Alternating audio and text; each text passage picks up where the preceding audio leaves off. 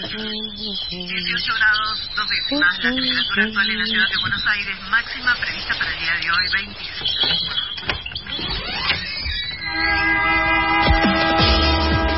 No tenemos agua, se nos corta la luz, no vivimos dignamente ninguna respuesta. Los vecinos de Buenos Aires viven en una mejor ciudad. Trabajadores desocupados. Estamos en el Ministerio de Desarrollo Social de la ciudad de Buenos que iban Aires. a hacer unas, unas torres que denominan alto. Que vivan en una mejor ciudad. Que los vecinos de Buenos Aires vivan en una mejor Ninguna ciudad. respuesta. Esto pasa en Buenos Aires.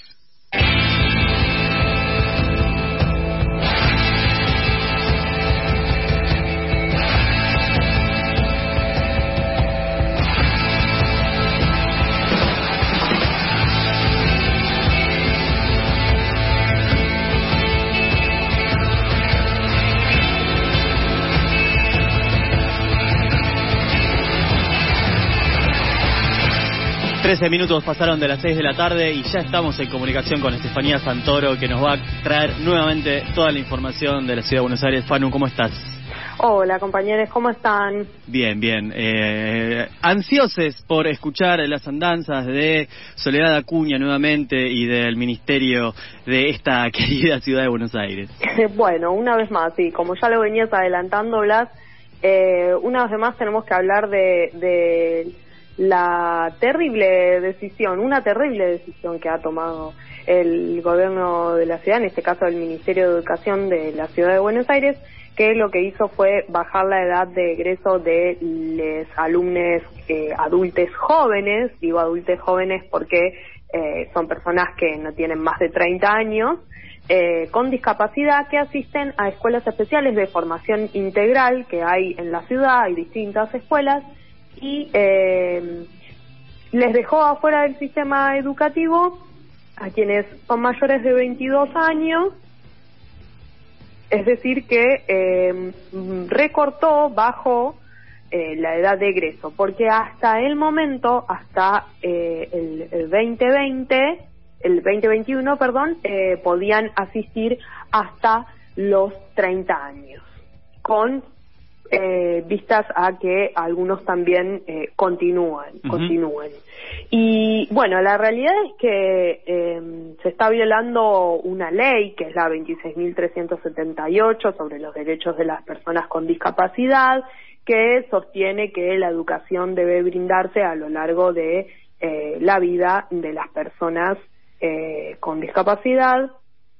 Y no solo esto, sino que lo que hizo también fue recortar el transporte y las pasantías laborales en todos los niveles, eh, porque estos, eh, estas escuelas lo que tienen eh, en, en los últimos años son eh, la enseñanza de determinados oficios y la posible inserción laboral en alguno de esos oficios dependiendo de las eh, eh, cualidades de cada de cada alumno, ¿no? De cada estudiante.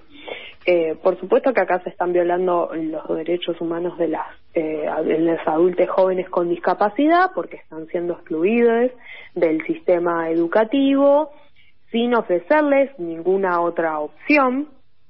Lo único que hasta el momento eh, se está ofreciendo, es decir, que implementó eh, eh, el Ministerio de Educación, son unos talleres de dos horas que eh, son unos talleres eh, que no tienen ninguna continuidad pedagógica, es decir, que no sirven eh, a, a efectos de, continuar algún tipo de enseñanza, tampoco tiene comedor y, como les decía antes, tampoco tiene transporte. Esto significa que, eh, imagínense, le- los jóvenes que asisten, eh, la- sus, sus padres tienen que eh, llevarlos y traerlos por dos horas, algo que se hace eh, sumamente imposible para las personas que tienen una jornada laboral extensa, ¿no? Como todas las jornadas laborales eh, de, de más de ocho horas o, o, o al menos ocho horas. Eh, Hay un montón de jóvenes que ya están con eh, medio año sin escolaridad, porque esto eh, comenzó en marzo. Y recién ahora eh, pudieron eh, visibilizar eh, la comunidad educativa de estas escuelas eh, visibilizar y eh, contar lo que estaba pasando, porque esto no es nuevo, no es la primera vez que salen a reclamar, han tocado muchísimas puertas, ahora más adelante les voy a contar todos los lugares por los que transitaron y de ningún lugar, de ningún lugar recibieron respuesta. La comunidad educativa eh, organizada, eh, ahora de manera, eh, por supuesto, más fuerte, va a salir eh, a las calles el próximo martes, que es martes 12 de julio, a las 11 horas, y esto digo para que podamos acompañar, ¿no? Eh, van a partir de Caseros y La Rioja, eh, familiares, docentes de estas escuelas especiales, van a marchar a la jefatura de gobierno para exigir, por supuesto, la, restitu eh, la reincorporación de los estudiantes a las escuelas, que frenen los egresos y que eh, en, en, el caso de que los egresos eh, no no se no se quieran eh, volver a implementar, es decir, no se quiera dar de baja, que eh, se eh, implemente un proyecto educativo para aquellos aquellos jóvenes que tienen más de 22 años, ¿no? Uh -huh. Como lo especifica la ley. Eh, Fanu, eh, ¿hubo alguna eh, comunicación oficial que explique el sentido? Digamos, entiendo que su respuesta está siendo hay talleres, pero digamos, alguna fundamentación, digamos, algo para disfrazar el ajuste que están haciendo, hubo desde, desde el gobierno de la ciudad? Sí, Sí, sí, eh, por supuesto que, que tienen un, eh, una argumentación que es totalmente irrisoria, donde dicen que eh, ellos aplican la resolución 155-11 eh, de la que tomaron eh, esta edad para justificar el recorte del egreso. En esa resolución se establece hasta los 22 años. Uh -huh.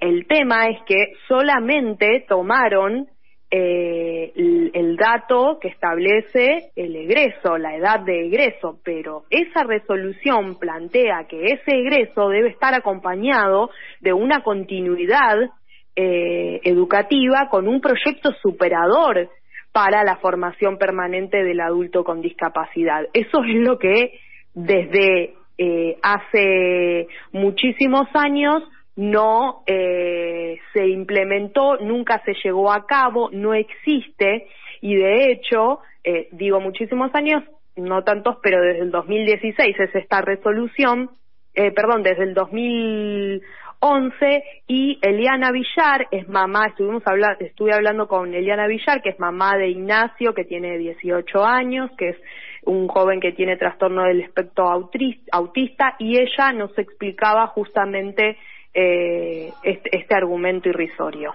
La escuchamos.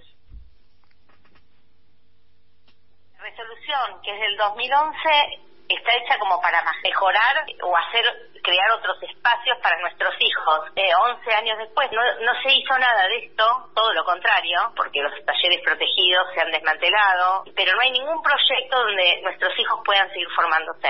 O sea, que egresan a los 22 y se terminó la escolaridad para ellos.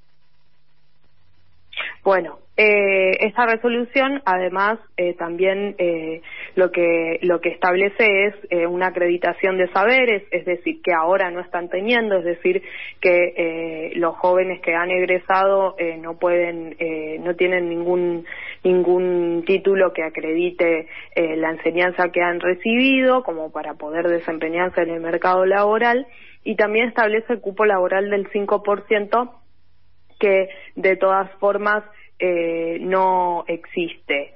Eh, esto es, por supuesto, es, esta decisión es totalmente arbitraria porque se recorta eh, todo eh, esto sin ningún tipo de justificación. Digo, hay una resolución que establece un egreso, pero ese egreso acompañado de un nuevo proyecto. Justamente esa resolución lo que viene a hacer es incentivar la creación de ese, de ese nuevo proyecto de formación de, del, del adulto con discapacidad que eh, nunca se concretó. Y todo esto, la comunidad educativa, lo más grave es que la comunidad educativa, los les, les docentes, incluso el, les directivos se enteraron porque eh, una directora de una de las escuelas les advirtió que iba a suceder esto.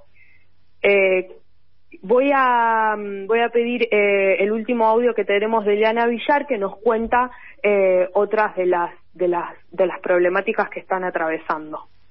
Quieren hacer el egreso ahora a mitad de año y que los mayores de 22 sigan con talleres que son optativos, pero como nosotros peleamos mucho porque haya talleres todo el día para que los chicos puedan estar todo el día en la escuela y que haya comedor y que haya transporte, los chicos mayores de 22 tienen unos talleres quizás dos veces por semana de una hora y media, dos horas, que hace imposible que cualquier padre, eh, porque además sacaron el transporte y sacaron el comedor, que es imposible que un padre corte su jornada laboral para llevar a su hijo, esperarlo y volver a, retirarlo.